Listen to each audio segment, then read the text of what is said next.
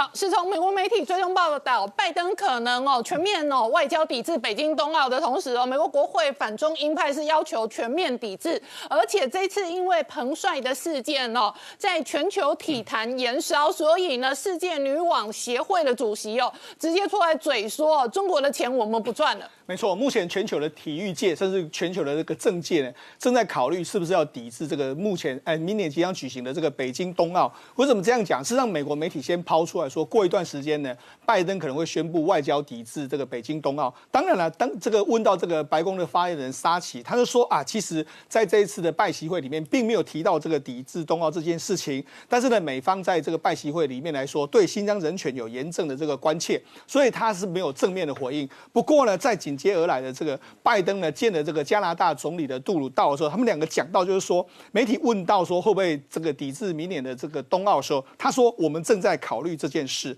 那所以呢，他目前为止来说话，似乎口风里面来说，似乎是有可能会有这样一件事。当然还要关注事件的发展。那其实呢，美国国会的立场有就相对比较强硬，包括说今年五月的时候呢，这个众议院院长佩洛西就说要外交。背戈这个北京冬奥，甚至在这个罗姆尼，我们知道共和党一个非常重量级的参议员，他也说呢，要这个包括说要抵制冬奥这件事情。所以你看，即使在美国国会或是说美国的这个政界，都开始吹起了可能会外交抵制冬奥的这样一场风。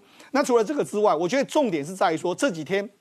在国际媒体烧起来的彭帅这件事情，我觉得对中国的压力显然会更大。嗯，为什么会更大呢？实际上，因为这呃 WTA 的主席先先质疑了这个彭帅的安全的之后呢，是不是被性侵之后，彭帅发了一封文章，那当然这是中国媒体转发的，就没想到被人家认为说这个这个是假的一个文章。就现在反了的西蒙很担心说，哎，我们现在开始担心了这个彭帅的这个安危啊。就没想到因为这样子彭帅的安危之后，全世界的所有网坛的这个。重要的人物，包括说像大阪直美，甚至像大小威廉、大啊小威廉斯，甚至是连这个男性的乔呃乔 Djokovic，就是球王，甚至连这个球王球后，通通都追踪彭帅的生死安危。彭帅到底在哪里？就 hashtag 变成这个非常热的这个字眼，甚至他们就说：“哎，我们我我们认为要好好的审查这个彭帅是不是被性侵这件事情。”所以你看，这个全世界都烧起来。那为什么这个件事非常重要？事实上这几年在全球有所谓的 Me Too 的这个行动，包括说今年奥运的时候，其实美国当时也有一个体操的这个教练，因为他长期的性侵这些所谓的这个所谓体操的选手，他被判了一百多年的徒刑，最后这个体操的这个教练自杀身亡。这个在美国都是大家在。讨论的事情，就没想到这时候又骚扰彭帅，所以这件事情来说的话，就变成是全球媒体都焦注意的焦点，甚至连这个 WTA 的这个女网的主席呢，他就说呢，虽然这几年呢，他们的确是把中国市场发视为是一个非常重要的市场，但是说如果彭帅这个事件没有办法被调查的时候，人身安全没办法获得保障的时候，WTA 宁可放弃中国数亿美元的市场。他说我们会我们会撤出中国市场，而且因应接下来可能会。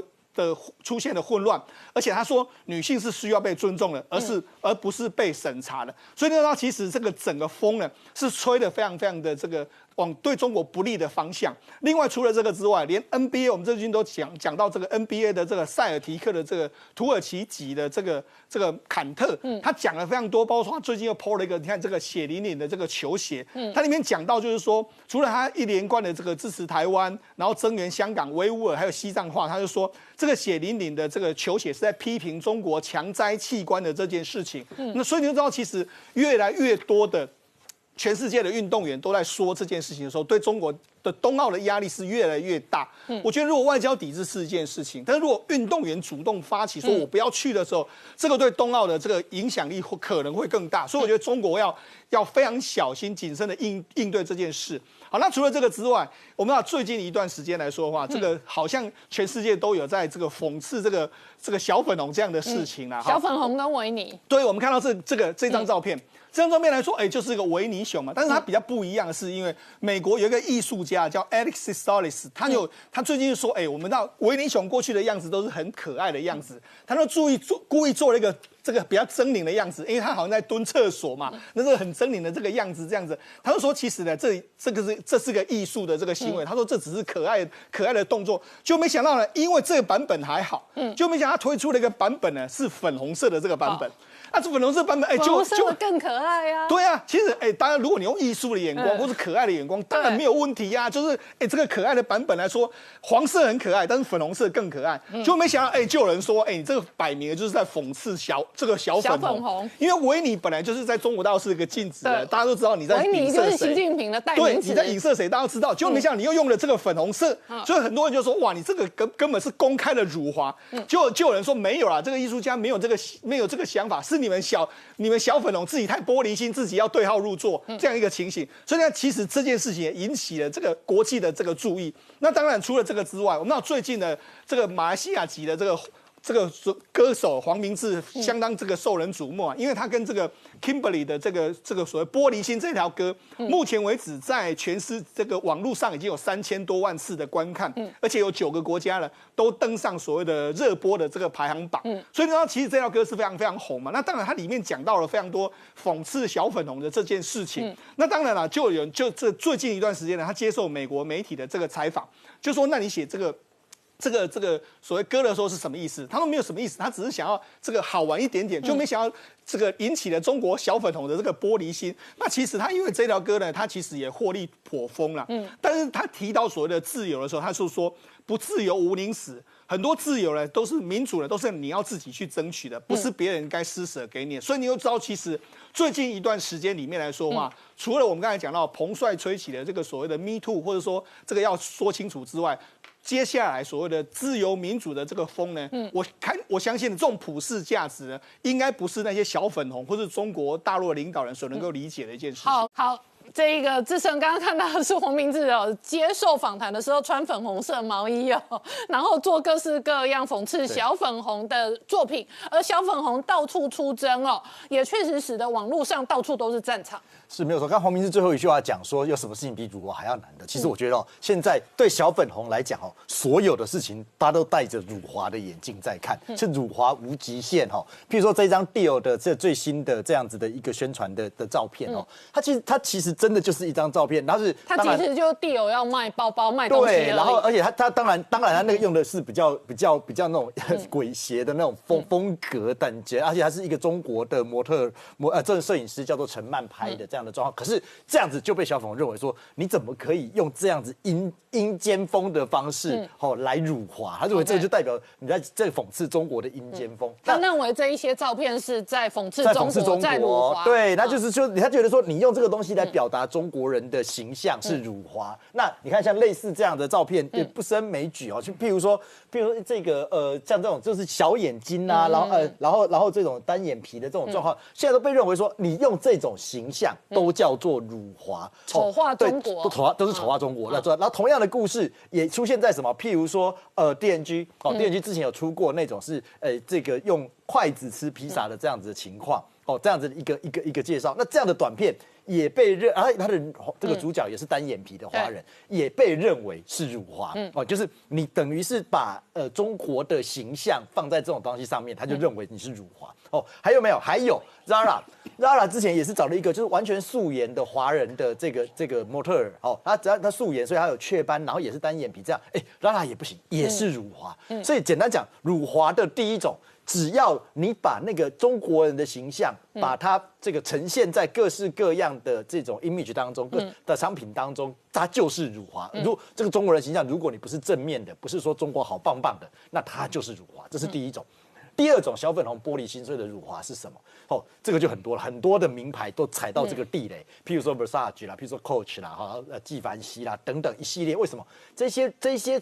精品啊，他们都会不要不就是在 T 恤上面，有时候画个中国的地图啊，想要对中国市场，不小心漏了台湾，哇不得了，你这漏了台湾怎么？当然是不但不但是辱华哦，你还是非常严重的这种辱华的状况，这是一种的情况。第二种情况是你可能在网络上要要要有这个要选项啊，那你可能有呃意大利啦，有纽约啦等等这，结果你写了香港，写了澳门哦，写了台湾，后面没有标注中国，拍谁？辱华，都是辱华，全部都是辱华。这个发生在 Versace，发生在 Coach，发生在纪梵希，全部发生过。所以这些都是辱华。所以只要什么？第二种辱华状况是，你只要把这个呃台湾呐、香港呐、澳门没有老老实实的前面加上中国，这就就就是辱华。这是第二种情况。哦，那第三种情况也蛮有趣的，就是。现在的这个这个呃辱华的状况已经到了一种无极致的这这个状况，就是各个国家或者是不同的人啦，他其实没有辱华的意思，他就是一种创意的发挥。现在连美军都给你搞这一套哦，美军做什么事情？美军的这个海军的航空队的这个第十二呃这个呃第第第二第十二复合中队。这个中队干最近也干了两件事情，故意秀在他们的 Twitter 上面。第一个是他们停在机舱的这个 F 十八上面，刻意喷上了中国的红军的军徽。嗯，哦，那这个当然就让中国很不爽，说你美国的军机喷喷我军徽干嘛？那不止这样子，他的指挥官更被秀，直接又秀出来他的那个呃他的那个臂章上面啊，不只有那个红军的军徽，还用中文简体字写上了。棍棒和石头，可能很多会认为说写这个好像也没什么大不了的。可事实上，这个是一个英语英文的俗语，意思是说，呃，不需要哦太在意或理会对方，因为你只有棍棒跟石头，所以我根本。对你视若无睹，等一种是轻蔑或者是藐视的意思。嗯，这个也被认为是辱华。嗯，最后当然就回到黄明志，这个辱华的这个这个最无极限的最大的范围就是在歌曲的部分。除了黄明志这个被网络被认为是辱华第一名之外，辱华第二名就是被认为是香港独立国歌的 Beyond 的这个呃光辉岁月。辱华第三名那是台湾的重要的，也被认为是一种台独神曲的岛屿天光。这个我们都还能理解哈。就网络前十名当中有两首歌，我一定要特别。跟各位介绍，嗯，一个是排名第十名，是大陆的歌手唱的，叫《女驸马》，嗯，大家我们可能都没听过，它是一个黄梅调的歌曲，啊，可是这个这个呃这这个这个呃歌手他用那种娃娃音唱，那娃娃音唱，然后还搭配那种那种热舞扭臀的这种 MV，被认为辱华，为什么？侮辱中华文化？哦，那第九名的那个莫文蔚，他在毛那个在一首《妇女心知》，这也被认为辱华，歌词我看了半天完全没有，后来才知道。原来他穿的刚刚我说的 B N G 那一件，呃，一个那种细细的哦，对，细细的那种华人形象的衣服。对不起，这个 M V 不行，所以这首歌辱华，可见的辱华无极限。好，我们稍后回来。我请教明老师哦，怎么观察今天华尔街日报追踪那胡春华可能接替刘鹤的对美工作？事实上，外界过去观察刘鹤是习近平的人嘛，可是胡春华一般被贴上标签是。团派的这一个少主、政治明星跟接班人怎么观察？呃，我们在讲到刘贺时候，我还提到一件事情。那时候在川普刚刚上台的时候，他不是带了一帮人去见了那川普吗？习近平特别跟川普介绍刘贺说：“嗯，这个人对我很重要。”啊，这段话我想大家都记得。所以今天这个华尔街的消息呢，如果是真的话呢，有两种可能。第一种可能是真的，这个他们双方有分歧，也就是刘鹤跟这个习近平呢，对于对美啦或者外这个对美的贸易战怎么等等呢，他可能有分歧，然后被贬官了，然后现在换人，这第一种可能性。第二种可能性，我认为机会更大一点点，也就是刘鹤在习近平心目当中并没有下滑，但是呢，二十大即将开始。嗯，我们在上次节目讲到说，二十大来之前大概一年一年半左右呢，这个政治斗争会已经开始。那如果说反西派一直是这么一直是这么想，然后一直这么要要作为的话呢，这次有可能是反西派出手要断习近平的羽翼。嗯，当然就是，但是大家知道，在网易的公众号出来一篇旧文章呢，其实说起来这事情可大可小，因为反对文革的文章呢，很多人都写过，当然有时候有的多一点，有的少一点。你回头去想想看，你是像这个。呃，赵子阳什么都说过这些话，所以没有什么很特别的地方，所以有可能什么呢？这篇旧文章被人家找到，但刘贺里面有这么一句话，被人抓到之后拿来放大，目的干什么呢？攻击刘贺，然后破坏刘贺跟习近平的关系，未必能真正攻击得到，但是呢，目的是要把刘贺打下去，断习近平羽翼。也就是说，说来说去呢，可能是一个派系斗争的鬼蛋，但是我们再往下看看呢，才比较清楚。啊，刚才说秦刚这些人呢，都现在都还是不很确定，现在都只是一个初步的消息。呃，没有错了，就像刚才这个创下兄讲的，秦刚的过过去工作经历呢，跟美国跟跟什么没有很直接的关联，所以这边经验并不很丰富。有一种可能就是我准备降低对美关系，嗯，所以把这方面都压下来。那我现在想谈的一个主题呢，到什么呢？就中共这段时间对美国的文宣呢，大大加强了。嗯，我们看见就是呢，我们这个这两天呢，刚好就是有很多美国的媒体跟着国际媒体呢，去挖到这个美国司法部呢，他们说找到那个外国人代理法案呢，就因此而公布的一些一些材料。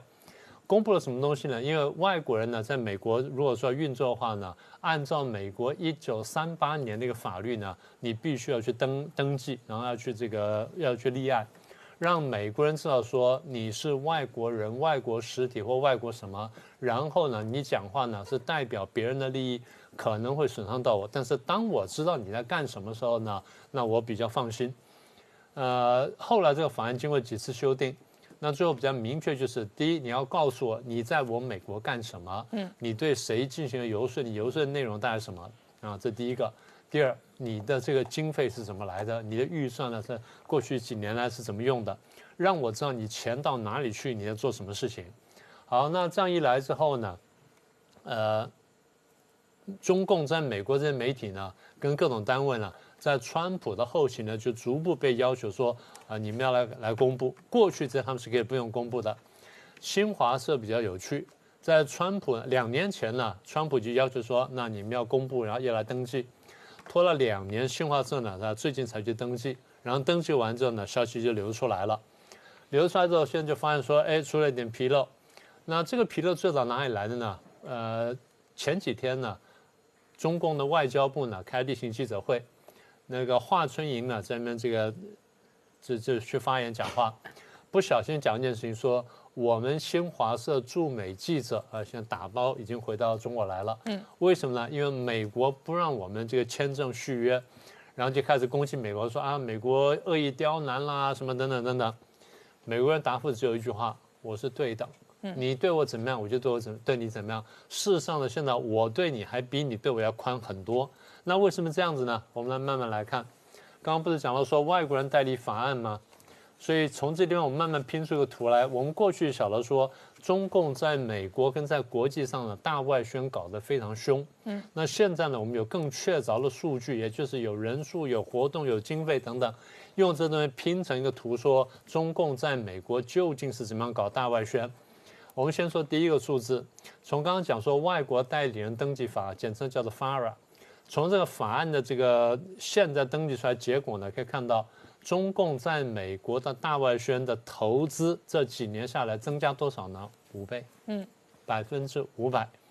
那么其中呃一个呢，新华社，新华社呢在过去十四个月当中，它的总开支呢超过一千万美元，而这一千万万美元基本直接来自北京，嗯，啊，这第一点。然后新华社呢，它在这个美国有八个分社啊。我们等下再讲新华社的作用。它八个分社，纽约的总部啦、芝加哥啦、三藩市啦、洛杉矶啊、休斯顿啊什么等等，付了这个很大笔经费。好，这是新华社。再来第二个呢，是中国环球电视网，就刚刚提到的这胡锡进的这个相关的这个这个单位。那么环球电视网呢，显然很受中共方面的重视。所以很大比例的经费呢给了他，而这个环球电视网在去年在美国业务投入多少钱呢？五千万美元。嗯，五千万美元，大家想想看，五千万美元是一个什么概念？所以也就是说，世界各国呢，呃，当然还有很多国家也投资了，因为大家也都看到，呃，排名第二的呢是卡达，嗯，大家很难想象，排名第三的大家可能猜得到俄罗斯。那其他很多国家呢都在那边投钱，台湾什么也在那边投，南韩、日本大家投钱，也就是说，影响这个世界第一强国的他的思路跟他的看法，从而影响他政策，对我们本国是有利益的，所以大家都在做这件事情。那美国早在大概七八十年前就注意到这个事情，所以就有了外国人的登记法案。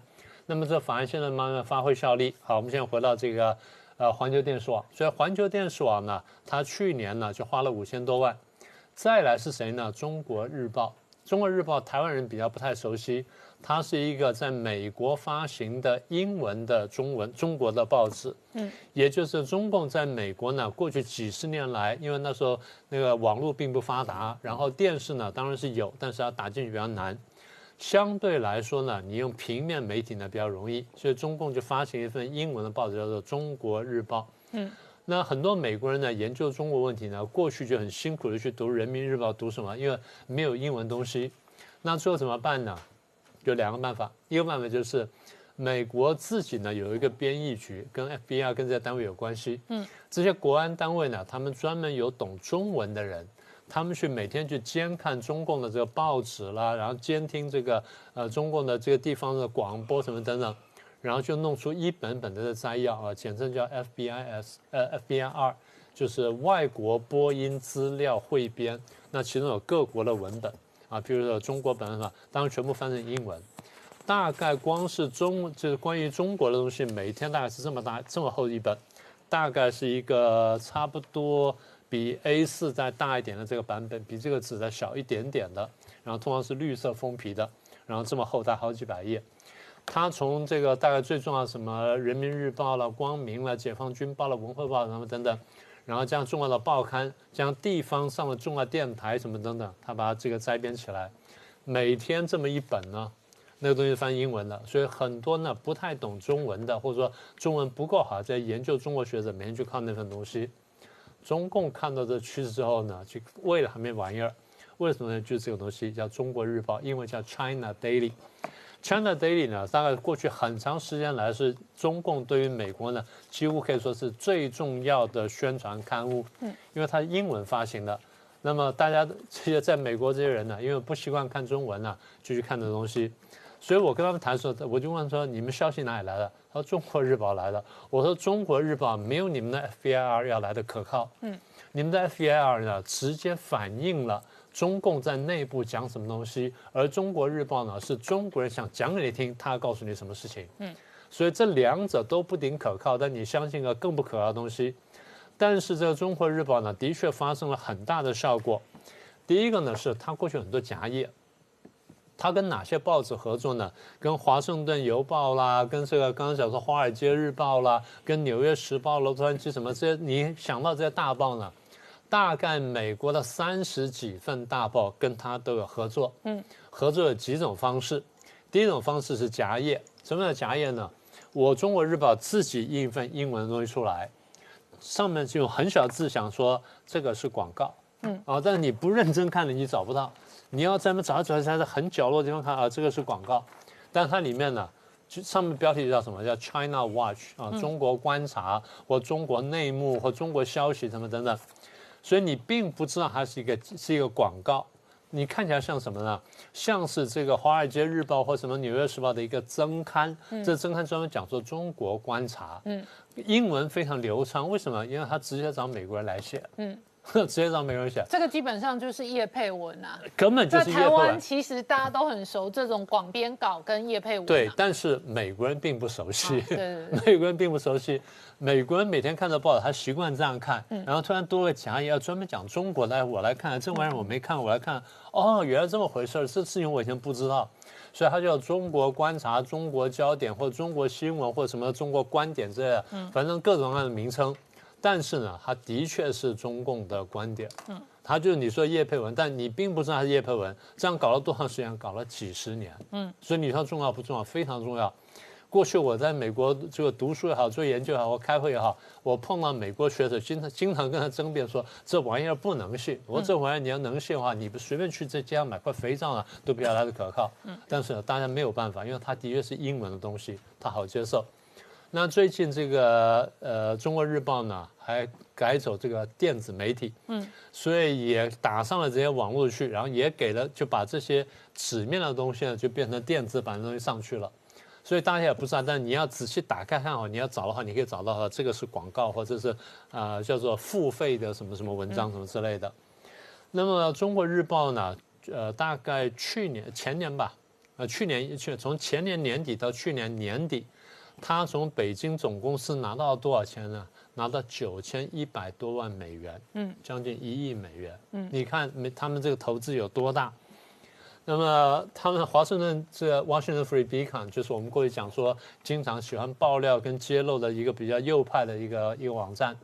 他说我们从这 FARA 就从这个美国官方的外外国人登记法啊，嗯，上面呢拿到资料呢，我们就看公开的东西，我们看到多少呢？他说像这个中国日报呢，我们不是在讲他吗？过去这一段时间里面，他们至少登了七百篇文章，在三十家主要媒体上面。你说它不起作用，起作用，为什么呢？因为这东西呢，不但在每天假页里面，它送到哪里去了？送到几个重要地方。第一，它送到国会的每一个办公室。哦，好。送到国会的每一个办公室，国会里面不只是国会议员，还有助理，还有国会各种各样的行政的这个单位。嗯。所以送到国会的每一个办公室。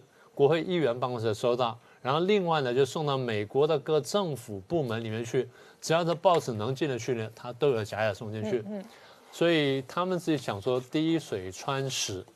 那另外就是，如果说你看了这个报纸，看这假页，你有些影响，你跟朋友讨论，你不要忘记，中共是会统战会收买的。嗯，我们过去来讲这个千人计划的时候呢，我们最震惊一件事情是什么呢？包括我个人在内。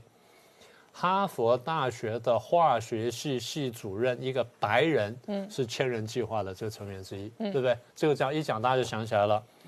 那么过去呢，大家发现说啊，好像外这个黄种人在美国要去买间谍不容易，因为过去看到买间谍比较容易谁呢？是俄国在美国买间谍，因为都是白种人，嗯，所以白种人买白种人好像比较容易，黄种人买白种人好像比较困难。现在情况改变了。因为过去 FBI 抓到了这些间谍呢，很多都是俄国买到的间谍，都是白种人。怎么抓到呢？因为消费不正常。譬如说，有一个 FBI 的一个中阶的一个一个主管，被人家发现说了，经常去夜店消费，花十五万美元买一个戒指送给脱衣舞娘，在买戒指的事情上面被抓到，然后再回头去追查说，哦，原来有这个事儿。那现在呢？白人被黄种人买呢是比较少的案例，不过现在好像越来越多。所以当这事情披露之后呢，这个刚才讲那个呃，Washington Free Beacon 就是自由灯塔呢，就开始进一步调查。他就打电话问了《华盛顿邮报》，问了《纽约时报》，问了《华尔街日报》，嗯问说你们过去从中国日报那边合作这么多年，拿到多少钱？你可不可以讲？这三家都说我们拒绝答复。嗯，换句话说，拿到了至少拿了一定程度的钱。嗯，这都不方便说。那我请教一下石板明夫先，今天事实上美国驻北京的这个大使出现人事的异动。那前几天有个新闻说，《人民日报》基本上不刊登他的投诉文章嘛。我觉得这次我看这个新闻，我觉得非常有意思，就是川普他是一个非典型的政治人物，所以说呢。他在过去所有的政治政治界的常识、外交的常识，嗯，他全不是不懂，他不管，哦，所以他会会想出很多很多我们过去想不到的办法，哦，比如说在在中国，就中国的人民日报是共产党的头喉舌，他不可能提出批评任何中批评中国的文章登在里边，这一点是我们对我们所有人都是常识，所以我们不可能愚蠢到拿一个稿子去投个稿，那自己找不愉快嘛，嗯。但是说呢，川普一样就要让他做的，所以这个大家以前呢都没有想到会会有这种处理问题的方法。那么换句话说呢，就是中国过去呢，它一直是利用西方民主社会的这种言论的自由啊、司法的独立啊这些方面和他们国内的不同，它造成一个非常不公平的方法。所以说它的。文章是经常登在外边做大外宣。对。那么，比如说最非常有名的话，就是说，呃，日本的安倍首相刚刚上台之后，去参拜过靖国神靖国神社，然后他在全世界的所有的外交官都给当地的呃报纸去投稿，反对日本的军国主义化，反对参拜靖国神社。这个是要比如说什么阿根廷啊、马达加斯加呀这种跟日本一点关系的国家，大家所有读者不知道靖国神社是什么东西的地方，全投登登上去，全世界展开。批评日本，但是说呢，日本的任何文章呢，在他的文章是不登的。对，那不登的。然后呢，就是说另外一个司法独立也是吧，比如说，呃，他们就用很多的，比如说过去的强制这个战争的一些一一些不幸的人，他用他到日本去政府去告他，然后呢，用日本的法律，而且日本有很多左翼的律师嘛，就帮他们打打官司。呃，然后呢，就是这样的制造舆论。但是说呢，相反的，比如说日本人的财产在中国被没收，想他告中国政府的根本没没有嘛，有不可能这个东西。那我自己呢，有几一些比较，我想起我有自己比较经历，就是说我有一次呢。在北京一个研讨会上，呃，我发言，那个时候还是这个呃中日钓鱼台的领土问题争得最严的激烈的时候，然后有一个北京非常有名的教授，在某个大学的教授突然跑过来以后，然后就挑战我说：“你们产经新闻绝对不敢登我的文章。”我说不会啊，我说你喜欢我们就可以可以登啊，只要你说的就是符合国际什么的话，我们是让。那他说那我给你写一篇，就他就写了一篇关于这个钓鱼台钓中国主张钓鱼台领土的这么一篇文章。文章以后我拿给公司去呢，我们公司其实也不太愿意想登啊。就是说，这个东西都是跟中国的中国大使馆网站上的写的东西都是一样的，有没有新的内容啊？他那个，但是说我说我们在北京的话，我们跟中国的媒体不最大的不同是我们有言论自由，我们可以登相反的意见。这个文章你一定要登。我跟公司交涉了很长时间，然后呢，最后决定登啊。决定登以后，这个教授那个稿子大概改个四五十次哦，所以弄得我真的不堪其扰。他就是。发完以后这样改都是很小的地方，这个句号你要挪在这里，什么都都是这这种地方，然后最后全班登出来了。嗯，登出来以后呢，然后他再也不接我电话了。啊，所以这就明白他是受到接到接受任务嘛，一定要在日本的等于说产经新闻比较右翼产经新闻把中国的主张登出去。嗯，登出去以后，作为我来记者跟他建建立关系以后，将来可以采访啊，各个他就。从此躲开了，嗯，就是类似这样的事情有很多，还有一个呢，偶尔他们也会登我们的文章，什么时候呢？比如这次美国大使也是刚赴任一年以后登一个，你到中国这一年怎么样啊？嗯什么北京的小吃很好吃啊，北京的什么风章啊，北京的文化，就是这种风花雪月的事情他们会登。那我在北京的时候呢，他们媒体找我，从从我的文章，他们也从来就是说也是。我的在日本的言论，他们从来不引用的。对。但是说呢，三幺幺的日本的东日本大地震之后，中国给日本很多援助，民间很多援助之后，他们《环球时报》来采访我。好，我真的，你也上过《环球时报》。对啊，那我能说什么？我只能感谢吧，很感动，很感谢啊。所以，所以说这一给我写了一篇，然后怎么看我都是一个非常亲中的一个一个记者。对他们很会找这个机会嘛。嗯。然后他们就说我们好像就是，但是他们就完全利用这种方式。嗯。但是这一次。川普就突然之间，让他们大使拿一篇，就是说批评中国，类似批评，其实就是主美国的主张嘛。对，交上去，《人民日报》是不可能登的嘛。对。但是他有意拿这个事情放大，说是强调的就是不公平。嗯。所以说呢，我们现在讲，过去我们这么多年呢。所以你认为他今天的卸任？有跟这个关事情有关系，我认为是有关系的。就是说，因为崔天凯大使前几天一直说在美国见不到人啊，就是想跟华盛顿的官员交流，找不到人嘛。但是崔天凯可以不停的在美国媒体上发文章嘛。对。那么其实，其实我想一样的，就是在驻北京的美国大使其实也见不到人嘛。对。那川普就让他做一个动作嘛，做一个动作，然后把这个问题炒大，强调不公平。所以过去我们跟中国打交道，就觉得我们是自由国家，所以说呢，我们吃点亏，我们要让你言论自由。但是川普不一样，川普的商人，我们就要公平，对对不对？你做什么我就做什么，就是要对等。所以说这一下子把整个游戏规则改变了。那照你刚刚这样的分析，搞不好过一阵子，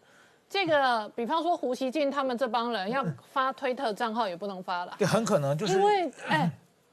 比如说卢比欧也不能随便发微博账号啊，对不对？那如果卢比欧每天在微博账号里头在反共啊，在 讲新疆人权的话，那中宣部接受吗？当然不接受啊。好，那同样的，卢比欧没有。微博账号，我知道但是这个美国大使馆有在中国的，但是美国大使的这个文章登上去不到几个小时就被他拿下来了，就被他封杀了。所以我说要讲对等，就要对到这种程度啊。那你胡锡进凭什么在推特每天呢大放厥词嘛？那如果你要这样的话，卢比欧也让他去微博每天大放厥词嘛？所以赵立坚其实他就是靠在微博上天天骂美国，这个这不是微博就是推特上骂美国才成名的嘛。对，所以说在在这一套，我想就要对等。那对等，美国既然把游戏规则改变了，那很可能日本包括台湾都要改变。你认为都会改变，都要改变？大家都听美国的吗？啊 过去中国比较弱小，我们让着你。现在中国这么庞大的话，我们再不公平的话，我们就没法跟你对抗了嘛。等等，我跟你讨论一个事情，你觉得是大家让着中国，还是大家被中国的游戏规则制约？就是中国先画一条红线，嗯，你们所有人都不准踩这个红线，所以你们就自动不踩红线了。可是他画的那一条红线是随他爽的，对，不是真正的对的。这是过去啊，大家认为中国会变好，按我们游戏规则，我告诉你应该怎么玩。你是乡下人，你不懂吗？所以我告诉你应该怎么玩。你一开始不符合规则的话，我们让着你。嗯。然后，但是没想到一下子越来越庞，越来越庞大，越来越凶恶，而且呢，完全没有改，没有改，没有。接受我们游戏规则的一点意愿，而且拿你的规则强加于我们。对，所以说现在我们不能跟你公，我们要跟你公平对打。对，所以美国现在就是这一条是你的红线，OK，那我这里有一条红线。对。然后你贸易壁垒要这样设，那我关税也这样设。对对对。然后你每天要跟我嘴说你的市场哦，你要如何调度，我就跟你嘴，我的农民也要发大财。对对对，所以说寸步不让。好，我们稍后回来。那问一下明老师，大外宣到底是什么计划？照何清莲书上所写，他说中国在两千零九年起哦，至少一年投入超过四百五十亿人民币，换算起来就是超过两千亿的台币哦。那对外宣传工作，于是呢，在香港、在台湾其实也感受到很明显。事实上，两千零八年、零九年哦，这个蔡衍明哦，才得以并购这一次。的，中天集团，然后后面还有一个系统台中家的系统的并购，最后被 NCC 挡了下来。那事实上，中国大陆这一个大外宣的庞大的全球的计划，到底是什么样的计划？好，那个因为网络上很多朋友问说，我们团队是什么团队，所以给大家看一下下。好，嗯。好，那回到这个大外宣，我们上次来是讲过说，我们说中国很注重文宣，他说打败共打败国民党呢有几大法宝，那么文宣就是其中之一。对他们来说呢，呃，最后的战场取胜啊，那是后面的事情。嗯，他们其实很懂兵法。嗯，那兵法上讲说，胜兵先胜而后求战，就是一个一个会打胜仗军队呢，我是先算完了，把那个战场都已经布置好，我会赢了，我再去打。而不是败兵呢，是先战而后求胜。哦，这是完全不一样的概念。嗯啊，他们用的用的非常好。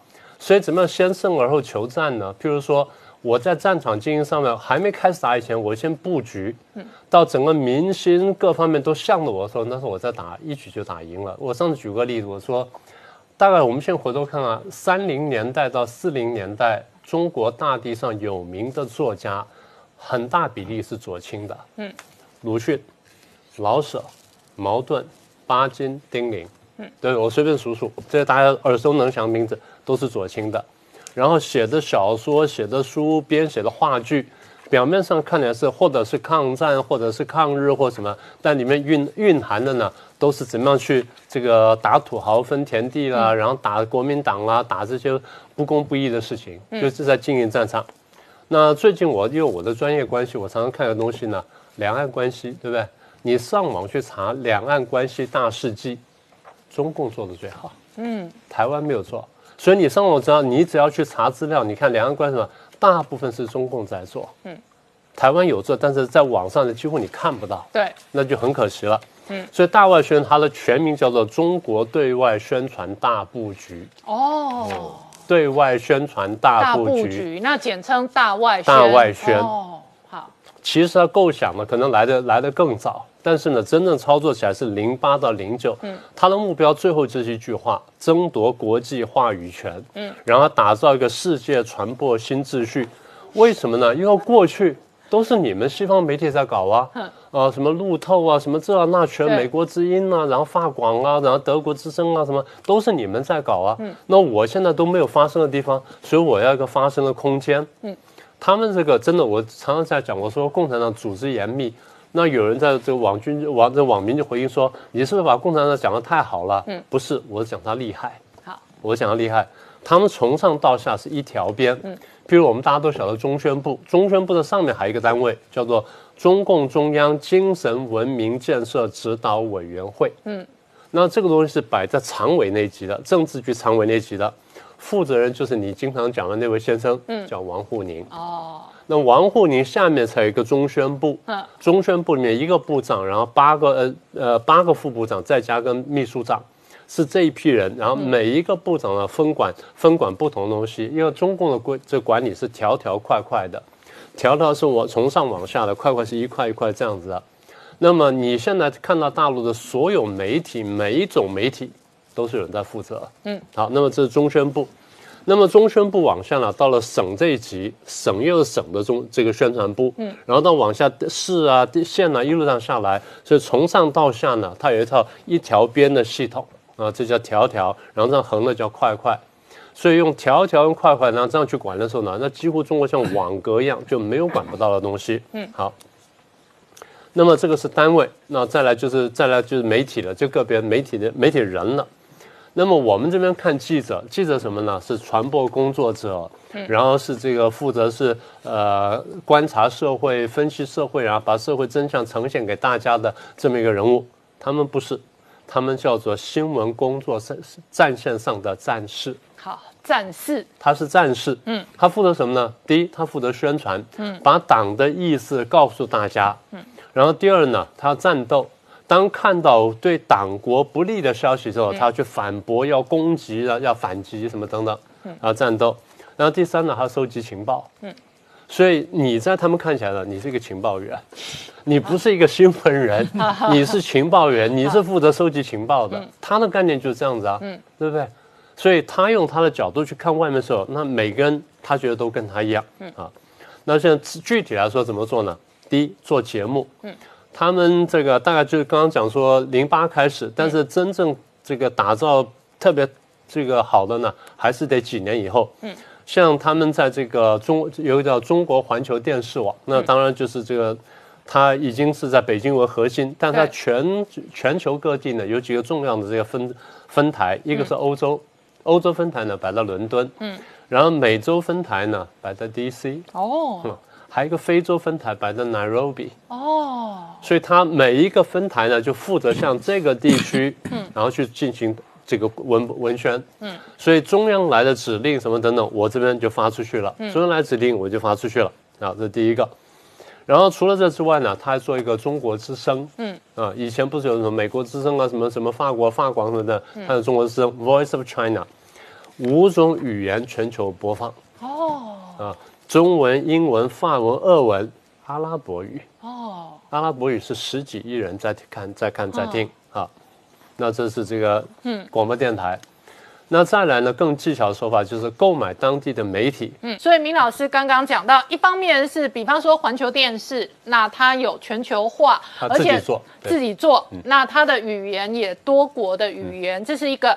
再来呢，它在世界各地，它有采购媒体的这种战略的作为。那当然在台湾内部，事实上也有。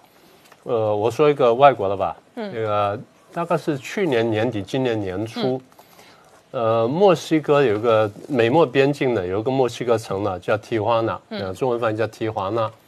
提华纳呢有一个广播电台，那当然讲西班牙文，突然之间开始讲中文，嗯，啊，就是去年年的今年年初，大家大吃一惊，说哎怎么回事？就跑去调查，发现这样子，这个纽约呢有个投资公司，一个华人操作投资公司叫红会，嗯，红会股份有限公司，它经过香港凤凰卫视的介绍。就把这个台呢买下来了，买下来之后播中文。大家说跟墨西哥人播中文干什么？搞错了，那地方是美墨边界哦，他播给南加州的华人听。嗯，啊，这个大家真的想不到，这个头脑很棒吧？嗯，啊，第一个，第二呢，这个买香港的我们等会儿再说。第二就是我们大概以这是已经好几年了，这世界各主要媒体哈，我数一数啊，《华尔街日报》，嗯，英国的《每日电讯报》。法国的《费加洛报》、德国的《商报》、俄国的《俄罗斯报》，还有日本的《每日新闻》，他们那个报纸呢，打开这几年打开了之后有个夹页，那夹页呢叫《中国观察》，嗯，通常是英文的，谁办的呢？China Daily，哦，就是中就是《人民日报》的中国版办的，然后他们办好之后呢，然后再印出来，把那版发出来之后，各地方印印完之后就夹页。它号称呢，现在每天的这个发行量是呃呃，每个月可以发到五百万份。嗯，好，这第二种。第三种呢，就是人民日报、新华跟环球。嗯，那人民日报跟新华社是老东西了，这不用讲了，在抗战的时候就已经慢慢开始了。好了，那么环球呢是这个比较晚创的，大概二十多年前创的。它的目的就是要有一个非常强势的民族主义的声浪。这个我们在节目中谈多多次了。那问题是，他又搞了这个英文版的东西，所以英文版的、中文版跟多语种版的呢，都在网络上能够看到。好，这是第第三个事情。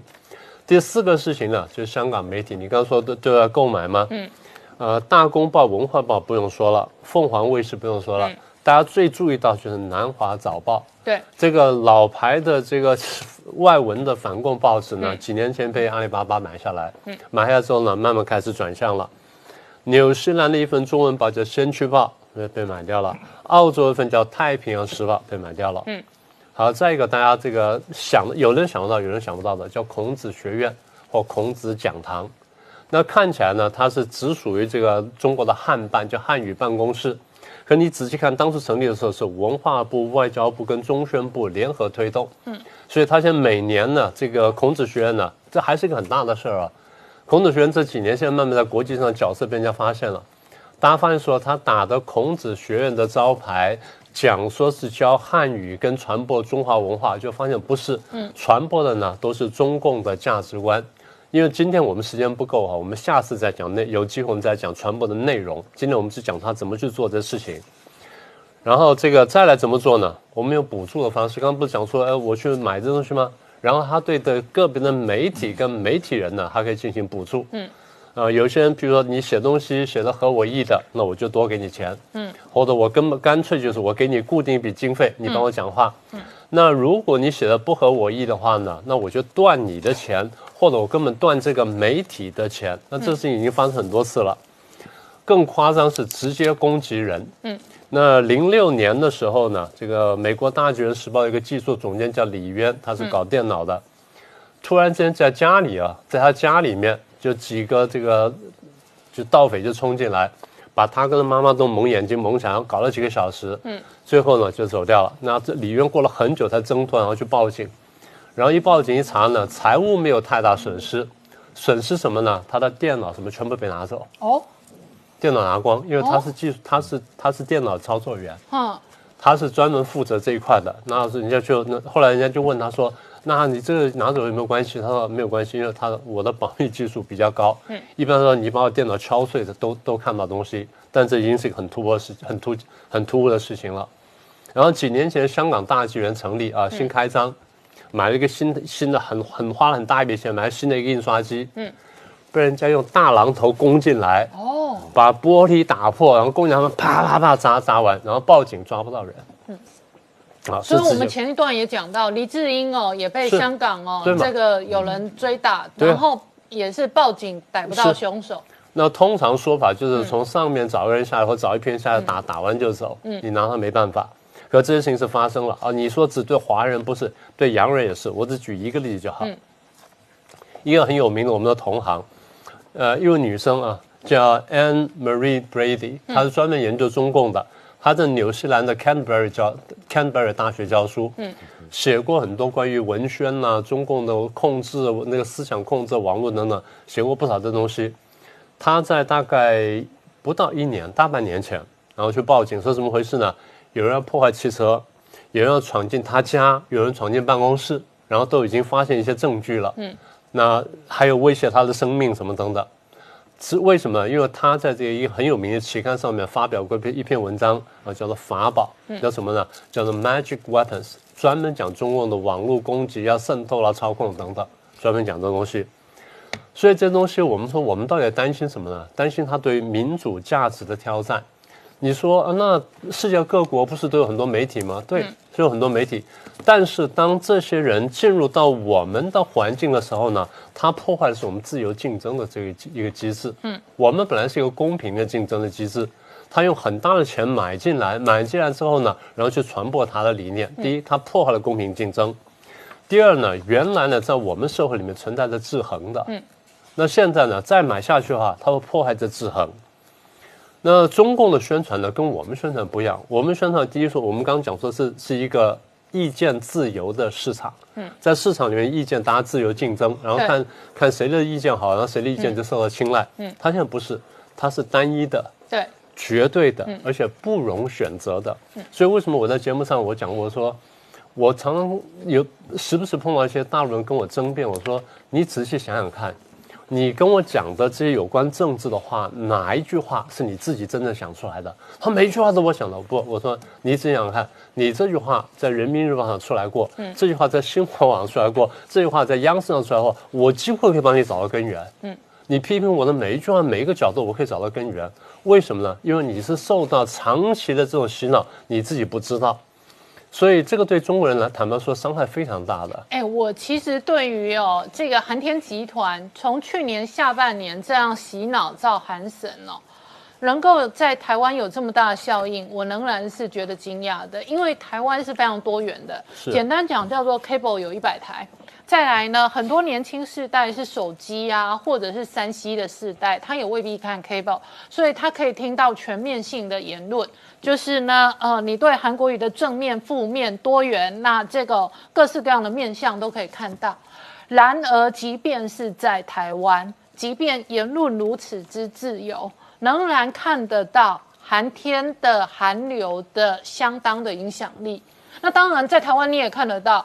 前几天我们播给观众朋友看，十八岁的高中的模范生接二连三，至少台面上有五个哦。那他出来呛韩国语，那当然他们呛的作为是比较文雅的，并不是丢鞋子或者泼红漆。然而一个小孩子他拿着一本书，他说为什么爱说谎？他摆明了不认同你个人的人格跟诚信嘛。一个小孩子他在表达他的价值观跟他的意念。可是，对于台湾已经自由民主，而且媒体多元开放这么多年，可是洗脑仍然有用，我基本上还是感到觉得惊讶的。那何况是在没有言论自由的社会跟环境里头，洗脑就更有用了。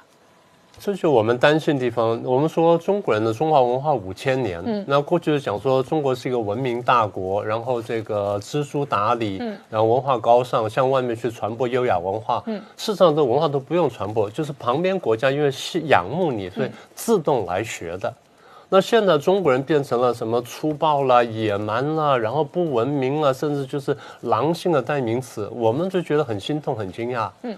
是什么时候把中国人搞成这样的？就短短七十年，一个灿烂的优美的文化就变成这样子，一个这么进步的民族，现在落后到变成说大家觉得人人都避之唯恐不及，这难道不值得我们深思吗？嗯。那另外一点，就是因为这个中共过去认为说，我们所喜欢的价值观——自由、民主、人权、法治，对他们来说呢，是威胁他一党专政。那你们传播这东西的话，那我们就一党专政就活不下去了。所以他们会拼命攻击一党专政。攻击久了之后，这边被洗脑洗久之后，他们会毒视这种东西的。嗯，他们觉得说这东西是坏东西。嗯，所以这样导致一个什么结果呢？导致中国人跟是现代文明距离越来越远。嗯，这是第二个不好的地方。第三个就是他们只习惯了一套思维方式。所以我常常就跟我学生讲，我说哦，你们要去做那个文文献分析什么？我说大陆学者找一份就可以了。他说为什么？我说千人一面。千人一面呢，因为对一个问题就一千个人只有一个意见呢，对不对？就这样子。嗯。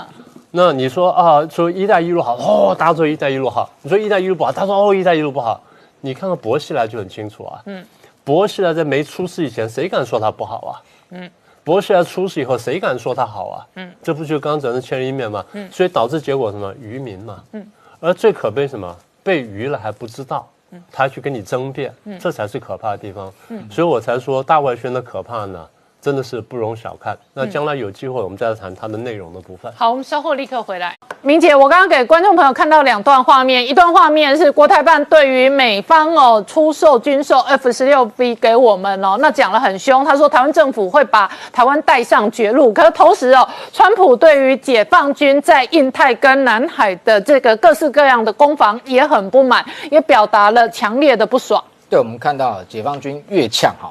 美国对台湾安全的保证就越强，啊，特别是这个礼拜，我们看到连续好几个事件，哈，特别呃，你看从七月那个 M Y A two 的战车出售台湾之后，接连不到两个月时间又卖台湾 F 十六 V，那紧接着隔天，我们看到 A I T 处长，哈，这个丽英杰就到高雄的军事基地去访问，啊，去看所谓的记得舰，然后昨天哦，还有一一艘隶属美国海军的科研船也停靠香港，虽然过去年十月有到。高雄有类似的潜力哈，那这个时间点格外敏感。那另外今天又加码，我们看到有一艘哈美军所谓圣安东尼级的两栖船坞登陆舰穿越台海，而且主动开了 AIS，基本上就是开给你北京看的啊。那这一艘船它的我的个人的看法是意义跟过去又不太一样，因为它是从去年七月七号哈，这个美军公开所谓的美军军舰穿越台海之后，到今年的第十次了。哦，除了今年除了六月因为大阪的 G 团体那一年那个月是暂停之外，其他都是依循这个每个月的下旬，哦，穿越台海。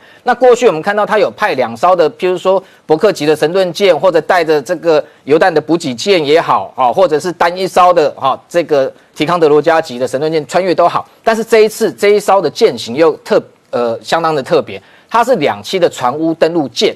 啊，它不是两栖攻击舰，但是它吨位已经不小了，它已经二点五万吨，哈，满载二二点五万吨，它上面可以搭载一个加强营将近八百个陆战队的士兵，那是主要是用于所谓两栖作战、攻势作战用的。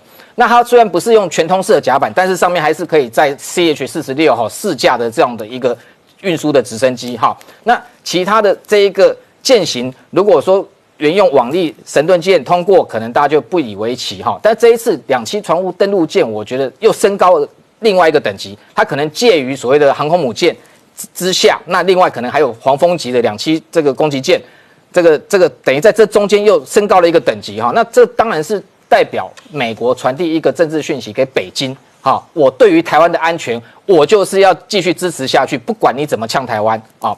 那。回到这一次这几天这动作，当然外界也在看这一个军事的合作，双方似乎慢慢在提升。好，那特别是 A I T，他也特别强调，那一天丽英姐也谈到啊，就是说双方不是只有军售的关系而已，甚至人员未来互访的交流，应该都是可以作为未来哈双方台美双方共同来维护所谓的这个海上的安全。哦，这句话就非常耐人寻味哈，因为怎么个共同维护法？因为你们现在看到。就是美国军舰每个月固定派军舰这个穿越台海，那未来有没有可能台美联合，嗯，好，共同来巡弋周边的海域，特别是补强，譬如说巴士海峡这一块，或者是台面台湾的东面海域。所以最近有人提到说，哎，我们海军本来是不是已经本来就有保留一个叫做很特殊的名称，叫六二特遣队？嗯，哦，六二特遣队好像很少看到，我们过去写新闻其实也不常用到这个名称，只有非常特殊，譬如说在重大的演训的时候，它有。赋予它重大的演训或作战任务，才会用所谓六二或六三特遣队。那这个特遣队事实上它是大有来头的，因为它是源自于这个过去哈，事实上美军协防台湾的时代哈，就开始有这样的一个代号。那美国那时候一九五零年因为韩战爆发哈，杜鲁门总统下令哈，当年的六月这个美国第七舰队来协防台湾。那协防台湾，他在八月四号的时候，先是派了一支叫七十七点三这个特遣队。到台海巡弋，后来到八月二十四号，不过二十天就改了名字，正式命名为所谓的台湾海峡舰队，它的名称就叫七二特遣队，那它简称叫这个 TF 哦。那现在一直到现在哦。这个美国的第七舰队还沿用这样的一个名称哦，所以你如果去看现在美国第七舰队的编制，它有七零到七九的特遣队，只是它现在英文名称多了叫 CTF。那中间最有名的七零特遣队哈，事实上就是美国的这个第七舰队的旗舰蓝领号，包含什么？包含雷根号航母战斗群打击群 CS 五第五航舰打击群，另外还有一个第十五驱逐舰这个舰队。那这个这个代号用到现在哈，这个背后的意涵是什么？台湾有六二特遣队，那现在美军也有七零到七九，那当然中间比较特殊，像它七六是驻韩的海军，那中间七二过去这个协防台湾七二特遣队，现在是譬如说在加索纳基地或三泽基地，它上这个海军用的 P 三 C 反潜机的这个特遣队，那未来一旦不管有没有战事发生，现在平时在台海周边巡弋的时候，事实上啊，如果就从美国太平洋司令部现在改成印太司令部，它的这个大型的战区的这一个。直管通勤系统的这个监监控系统看，事实上它可以看到上面很多的代号哦，七一七二七三在哪里？而且甚至它有其他的支队，譬如说七七二点一，那点一可能是水面支队，那还有潜舰支队等等，那上面就会很特殊的看到，譬如说台湾如果组成就是六二六三，嗯，在一个共同的战场图像上面显示出来，嗯，所以可以看得出来，就是说台美过去在美美军协防台湾的期间，哈。事实上，我们知道汉光演习，大家听得耳熟能详。但是汉光演习的前身就是台美联合军演哦。因为一九七九年哈，这个台美断交之后，那时候台湾因为本来过去都是每年重大演训都是跟美军一起做，后来那一年我们自己改成这个叫汉阳演习。嗯。那做了一次之后，一九八四年郝柏村那时候第一个就认为说这个演习的规模我们要维持，所以他在一九八四年就汉光一号演习就出现了。那事实上很多的超演科目。包含像当年台美双方在台湾海峡做所谓猎杀操演反潜的猎杀操演，猎杀就是海中的鲨鱼，抓潜舰的这个演习，到现在我们海军都沿用。嗯，所以你看有这样的一个编组，哈，有这样的一个制度、一个传统，一直传承流到现今。嗯，这个非常有利于为。未来双方台美双方哈，因为编组任务，特别是武器，我们也是用美系的武器哈，所以这有这么多的软硬体的共通点。未来双方事实上随时哈，只要美国这个首肯，随时都可以进行所谓联合的巡巡弋台海，或者联合的演训，甚至未来更进一步联合作战都有可能。所以我们这两天看到 A I T 的林英杰，他跑到高雄看军舰。然后这个美方释放出来消息说，美方军舰再度通过台湾海峡。那这里头是各式各样的政治的、跟军事的、跟战略的讯息不断的释放出来。那这些讯息都在跟我们，也跟解放军强调，台美的军事关系是越来越紧密的。当然，事实上，特别特别是丽英杰到高雄去看所谓的记得舰哈，登舰参观这个动作哈。我个人都认为哈，呃，事实上有在为这一个是不是有一天美国军舰直接停靠高雄哦，在预做准备哦，在暖身，我觉得有有这个动作的味道。那这个当然是他也不说明。说白就给你自己北京去去解读嘛。如果你对台湾还要更进一步的进逼，嗯，那我们美方不是没有动作可以做，嗯，好，单纯的只是美军军舰靠港补给，因为你香港也不给我靠嘛，对不对？香港你因为反反送中连续把他这个两个两两艘军舰要停靠的这案子把它驳回，你香港不给我靠，那我就到台湾靠啊，嗯，哦，那这个还是一个最初步最基本的。那未来事实上你甚至。讲好听是补给嘛，那我船开到海这个港外的时候，台湾的军舰一起就可以来联合演训啦，这是更进一步的升级。所以我觉得，不管这一个解放军怎么样去呛台湾，事实上他说要制裁美国的这一个军火商，嗯，他的制裁能力也很有限嘛。嗯，但是我们不可轻忽的是说，也许未来在特别是明年选举前这一段时间，他有可能会对台湾加大所谓的演训的力道，嗯，然后配合像这一次，就是说我我。这些演训，我就可以直接解放台湾，嗯，来恫吓你台湾的民众，跟恫吓香港一模一样。那问一下明姐，我刚刚播给观众朋友看的是川普哦，这个跟这个嘴的中国解放军，但同时哦，美国新任的国防部长哦，基本上哦，也把中国视为军事上第一威胁。对，这个美国新任国防部长叫艾斯培哈，他特别还讲说，美国的国防战略要转型哈，从过去所谓的这个低强度的冲突，要转到高强度冲冲突。那首要的目标就是中国，嗯，这个的确是在国防美美军国防战略上面一个重大的转变，因为美军过去哈在战略上某个程度特别像以台海为主，它就是保持战略模糊。那针对中国，它基本上都不会把它用很好听的名字叫做战略上的竞争对手，嗯，好，不会用所谓的假想敌。那他的这个说法，事实上就是已经表明了，你就是我的头号假想敌，所以未来的目标所有的箭头全部指向你，就是这么简单。那川普为什么有把握哈讲说？中国如果这个要作战的话，他一定要付出严重代价哈。那他讲的这个所谓，他可以美军想要摧毁任何他想要摧毁的东西都没有问题。为什么他敢这样讲哈？我他讲的像流氓，对，美军可以摧毁但是他他敢这样说，也就是他有把握哈，手头上的确有杀手锏。好，那讲一下简单的一些一些一些数据哈，譬如说中美之间，特别是核武。现在美军不管怎么样，传统战力上，解放军是有这个急追啊上来的这个状况，没错，但是还没有办法超车啦。但是以核武来讲，哈，美军跟解放军的比，这个数量比是十三比一，完全压倒性的胜利。但是现阶段，当然未来不太可能去大打所谓核战了，哈，所以这这方面先不谈。但我们要讲说现代的战力来讲，我们这几年看到解放军特别透过他的官媒不断的这个宣传呐、吹嘘也好，哇，把解放军讲的真的是世界独一无二、世界超强，哦，美国都不是他对手。但实际上的状况怎么样？我们用一些简单的数据，譬如说他的空军好了，空军来讲，现在最双方在比的最重要当然就逆中战机。逆中战机我们看到这个美军来讲，它 F 三十五加上本来的 F 二十二哈。F 二十一百八十七架，F 三十五现在有两百八十架，未来要量产到两千五百架。那现在解放军的歼二十有几架？二十四架。嗯，这个数量悬不悬殊？解放军现在歼二十它要量产速度非常慢，而且它发动机有问题，是不是能不能突破都不晓得。另外，像很重要的空中加油机，那个数量更是悬殊。空中加油机会影响到你这个战机在这个作战时候滞空时间。美军有高达五百架的空中加油机，解放军有几架？二十三架。这个数量有多大的悬殊？另外，解放军常在吹嘘的就是它的海军的舰艇的数量已经大幅压过美军了哈。它现在海军舰艇号称有四百五十艘，那美军只有两百八十四艘。但是我们在观察海军的战力哦，不是这么简单的数字，我们要看它的总吨位。美国海军的总吨位高达三百零四万吨哦，好，解放军是三十四点六万吨。好，十比一，那为什么会有这个差距？其实中间最明显的就是航母战斗群，航空母舰，航空母舰一艘就是十万吨，你这小的舰艇三千吨、四千吨，我一艘抵你好几十艘，对不对？所以它的这个航空母舰，美军现在来讲，尼米兹级它至少十艘，未来还福特级现在服役的下水一艘，对不对？至少十一艘，还有它的准航母哦，黄蜂级加美国级新的哈。总共就有十艘，也就是说，它未来能够搭载战机的总共二十一艘。那解放军现在除了辽宁号之外，它零零二今年十月能不能顺利下水还不知道，就是两艘。好，那主力的驱逐舰来讲，美军至少七十三艘，那解放军三十三艘。所以这么多的数字的悬殊哈，我相信川普手中一定也有这个清单。所以国台办就只敢嘴我们，说我们买了这个 F 十六 V 是走上绝绝路，完全不敢嘴美军。对他为什么不讲说你川普走上绝路？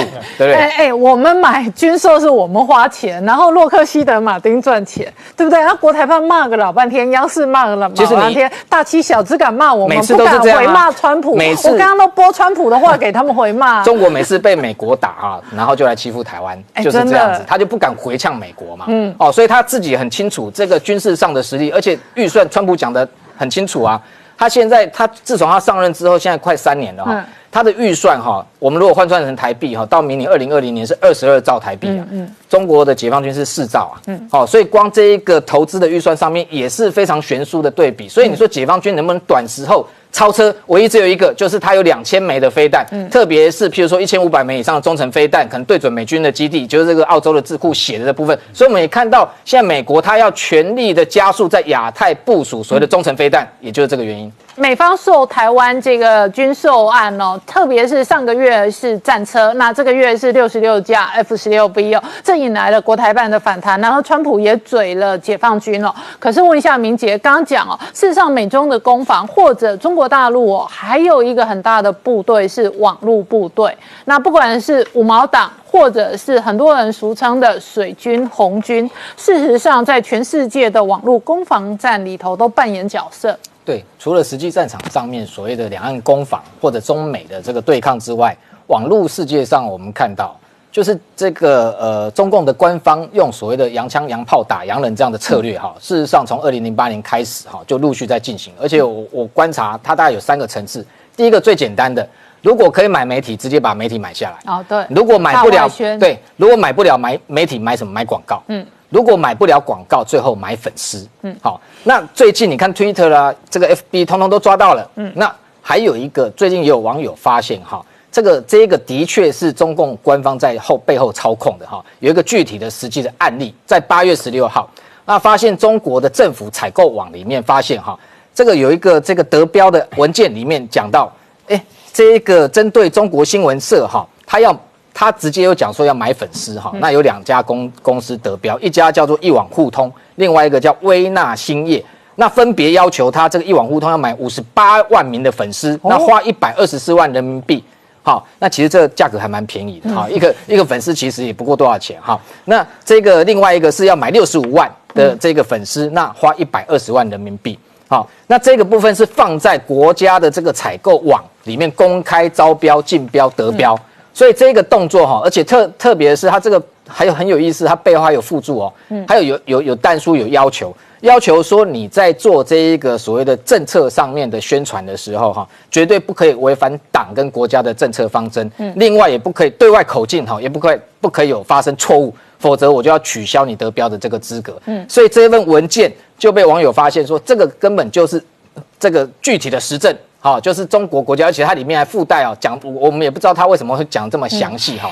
这边这个用网军这边还出了一个漏洞哈，可以让人家有尾巴可以抓。他还说他是由政府这个资金负责出资，所以这完完全全就符合这个先前这个美方的这些包含这些 Twitter、FB 这些公司，他们怀疑你的这些粉丝团中间有这么多奇奇怪怪的账号，然后有这么多的这个很奇怪的粉丝，然后这个用来作为所谓网络攻击之用。那所以这个部分我觉得。美国政府一定看在眼里，非常的明确。但我们觉得很可悲的是说，如果我们回顾说当年 FB 出来跟 Twitter 这些所谓的这个网络平台出来的时候，本来它展示的是一个人性的光明面，嗯，好，就是说我们都因为我们这个生活上的分享跟好友分享哈，然后分享资讯，然后这个本来都是一个一个往正向发展的角度，结果自从有中共的网军、五毛、水军出现之后，变成一个人性黑暗面的平台，嗯。因为你不管分享什么东西，都会有人来攻击你，就会有网络霸凌。那特别是譬如说刚才谈到啊，这个呃，这个网络上的假新闻的释放消息啊，我们过去其实是也也遇到，而且我觉得他现在手段的确越来越高段，这我们要小心的。譬如说刚刚在讲国防部的那个做法，国防部先前哈，譬如说我们过去在处理军方人事新闻。每一次将官晋升前，哈，呃，军方可能会发布一个新闻稿，会告诉你真正核定的名单。嗯，但是像从这个去年开始，哈，我们就会在赖会收到一份仪式，不知道从哪来的，但他会写说，譬如说国防委员会之类的单位，但是里面就会给你一份将官名单，譬如说要进任的上将是谁，中将是谁。那而且他的这一个位置的这个摆放，哈，或者人事的布局，事实上跟我们从军中去观察。事实上非常接近的哦。如果你那个名单你不去怀疑的话，你会以为是真的。但是为什么会被抓到？因为中间有些人的名字哈比较特殊，我们跟他是本人是熟识的，一看，哎，这名字好怪，怎么会是这样子？而且他现在进化到他用的语法，因为早年他在仿照我们这边的假新闻用的语法很粗糙嘛，啊，甚至有的这个连简简体字都不小心打进去。那后来他用这个可能也跟 AI 的这个系统有关系，用模仿我们这边繁体字的用法和我们的口语。他的整个新闻稿写下来，会让你误以为真。因为我们在跑军事很久的人，一这个当当下可能如果没有多加判断或思考，可能都会被骗。嗯，所以他这个进化到这个程度的时候，我觉得我们呢，现在其实反观回来，除了是讲说他国家机器去主导或介入所谓的网络部队的这种攻击之外，回回到我们自己台湾本身的内部，我觉得我们政府在这部分，好不要只有这个很消极的防御了。某个程度，事实上我们可以多花更多的资源去做攻击。